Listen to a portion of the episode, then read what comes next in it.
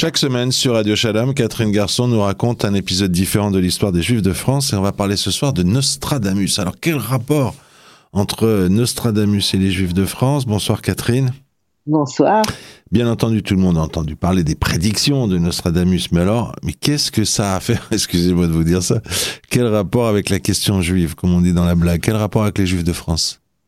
Alors, il y a de nombreux rapports. Alors, le premier, c'est que contrairement à ce qu'on a longtemps pensé, Michel de Notre-Dame, puisque c'est comme ça qu'il s'appelle, dit Nostradamus, était vraiment juif. Ses deux parents descendants de juifs convertis au christianisme. Là, il faut faire une première pause historique en Provence, principalement au XVe siècle. Provence où une partie non négligeable de ce qu'on pourrait appeler l'élite juive, très attachée à cette terre, va souvent, par désir d'ascension, sociale, passer du judaïsme au christianisme sans trop de problèmes de conscience.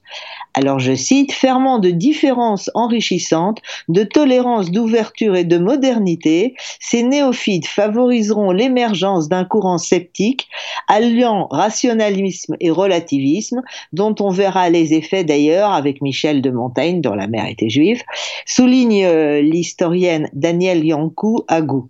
Donc nous sommes ici dans une de ces nombreuses instances dont je parle régulièrement dans cette émission, de rencontres et de relations entre l'histoire de France avec un grand H et celle des juifs ayant résidé sur son territoire, y compris donc les convertis.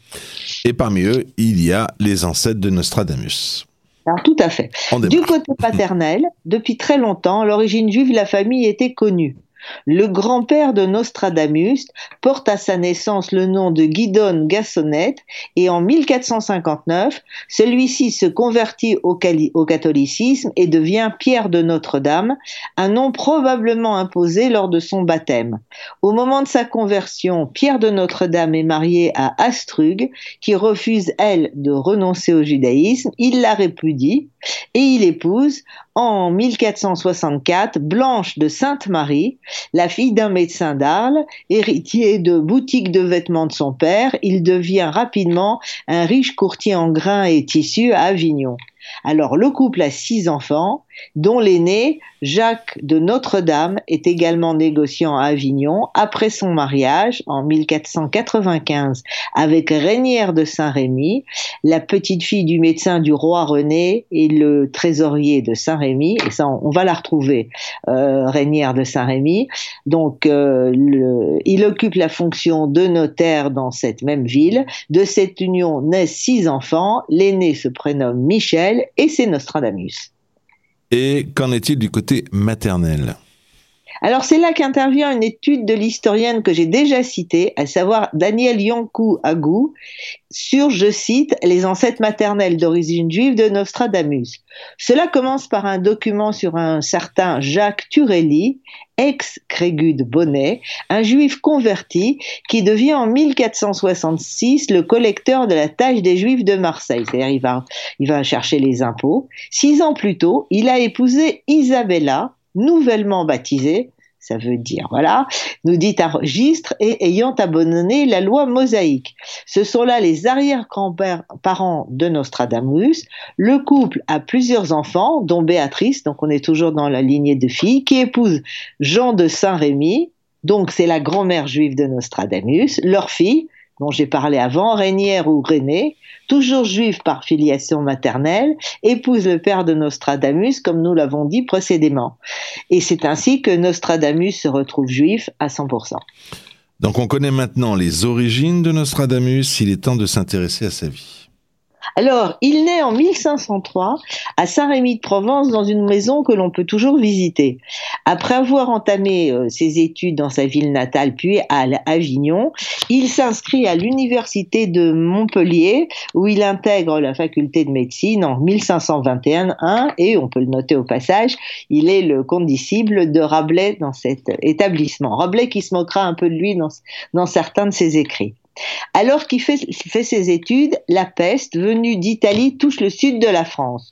Selon différentes sources, le futur Nostradamus interrompt ses études, soit volontairement, soit contraint par la fermeture de l'université, pour aller soigner les malades.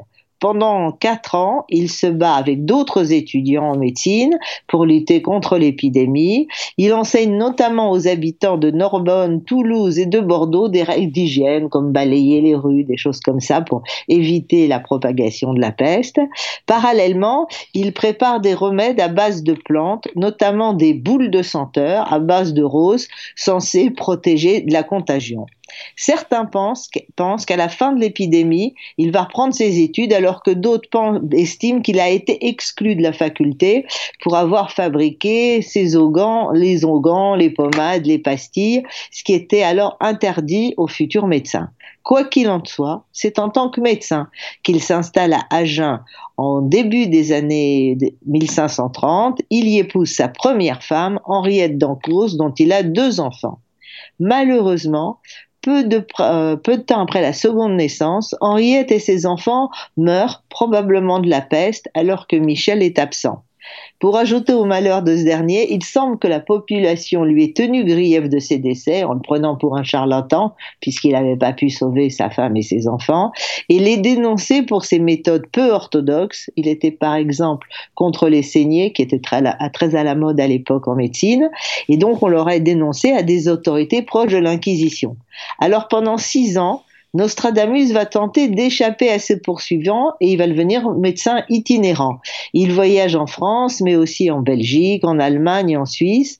Et en 1544, il apparaît à Marseille, où il y a de nouveau une épidémie de peste, et il est probablement chargé par le Parlement de cette ville de combattre l'épidémie. En 1747, il épouse en seconde noces Anne Ponsarde. À, l'époque, ça s'appelle Salon de Croix et aujourd'hui, ça s'appelle Salon de Provence. Il aura six enfants et le, couple va s'installer dans la maison qui est devenue aujourd'hui le musée Nostradamus. Alors, il épouse euh, sa deuxième femme en 1547. Qu'en est-il des fameuses prophéties? Alors, quand euh, voilà, euh, au début, il n'y a aucune prophétie. La première chose qu'il publie, c'est un almanach. Alors un almanach, c'était un ouvrage très courant qui sert de calendrier, qui prévoit les événements météorologiques basés sur l'étude des astres, etc. C'est pourquoi on en parle? Il n'y a aucune divination dedans, mais c'est le premier livre qui est signé Nostradamus. Donc il a, il a traduit son nom en latin. Alors, cinq ans plus tard, il publie le premier recueil de ses prédictions, appelé Centurie. D'autres, c'est-à-dire en fait neuf, neuf volumes, suivront quasiment tous les ans jusqu'à sa mort. La première édition de ses prophéties en 1555 rassemble ce qu'on appelle 353 quatrains, c'est-à-dire des petites pièces de quatre vers. La dernière, publiée à, à titre posthume, en comptera plus de 900 ces quatrains étaient probablement destinés à des lettrés qui pouvaient comprendre ces couplets souvent mystérieux qui mêlaient le latin, l'ancien français, le, provençal, faisaient des allusions à la mythologie et à une forme de symbolisme proche de l'ésotérisme. Beaucoup vont dire qu'il s'est inspiré de la cabale juive, voire de la cabale chrétienne. Alors, comme effectivement c'est assez obscur, les quatrains de Nostradamus laissent euh, ses lecteurs libres d'interprétation. Alors c'est ce qui a permis à beaucoup d'y voir l'annonce de toutes les catastrophes à venir, du krach boursier de 1929 au 11 septembre, en passant par la Seconde Guerre mondiale, l'assassinat de Kennedy. Ça serait trop long de faire la liste ici de tout ce qu'on a attribué à Nostradamus. Mais alors à l'époque, on n'était pas, on n'avait pas le 11 septembre. Est-ce que on croyait qu'on peut prédire l'avenir. Oui, on le croyait en quelque sorte, et certains pensaient qu'il avait prévu la mort du roi Henri II, le roi de France, qui est mort lors d'un tournoi. Quoi qu'il en soit, sa renommée parvient aux oreilles de Catherine de Médicis, qui est alors la régente, et Nostradamus devient le médecin de son fils, le roi Charles IX, qui est en très mauvaise santé, il, mourra d'ailleurs très jeune. Peut-être est-il également devenu l'astrologue de Catherine de Médicis. D'abord, un astrologue, c'était une pratique courante. On n'est pas sûr. Il n'y a aucune source qui confirme euh, cette rumeur. Il est tout au plus le conseiller du roi et de sa mère. mère. Alors, affaibli par la maladie, euh, Nostradamus va quitter la cour et retourner à Salon, où il est encore plusieurs fois consulté par Charles IX et par son frère, le futur roi Henri III. Il meurt le 2 juillet 1566 à l'âge de 73 ans et est enterré, comme il l'a demandé, en position verticale contre un mur de l'église des Cordeliers. Et pourquoi cette position verticale? Pour que, je cite Nostradamus, qu'aucun poltron imbécile ne piétine ma tombe. Il faut également parler euh, d'un héritage inédit de Nostradamus et de sa famille. Tout d'abord, il faut parler de sa famille proche. Son plus jeune frère, Jean de Notre-Dame, est l'auteur de Les vies les plus célèbres et anciens poètes provençaux qui ont fleuri du temps des comtes de Provence, et c'est une histoire qu'il dit être celle des troubadours. Quant à son fils César, c'est-à-dire au fils de Nostradamus, il est l'auteur de la première histoire de la Provence, et il est cité par Frédéric Mistral et le grand écrivain et le grand, propagateur et le grand soutien de la Languedoc. Ce même Frédéric Mistral qui place euh, Nostradamus au même rang que la reine Jeanne ou le roi René comme personnage mythique de la Provence. Il faut aussi noter qu'en 1555, Nostradamus va publier le premier recette de confiture dans lesquels il décrit comment faire ces confitures, et c'est des recettes qui sont utilisées jusqu'à nos jours en Provence. Et enfin, de manière moins souriante, Nostradamus est pris à partie dans les écrits de Drummond et de Céline, et enfin, enfin, enfin, enfin, cela donne une idée de l'importance que certains ont pu donner à ces prophéties.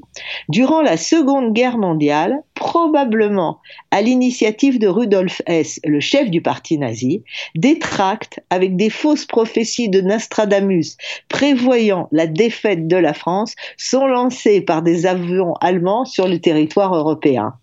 Mais, mais ne dit-on pas que Hitler lui-même croyait à ces prophéties eh ben, décidément, chaque semaine, vous nous apprenez un épisode euh, différent de l'histoire des Juifs de France et c'est toujours passionnant, l'histoire entre euh, les Juifs et, la France est tellement liée. Qui pouvait imaginer que Nostradamus était juif?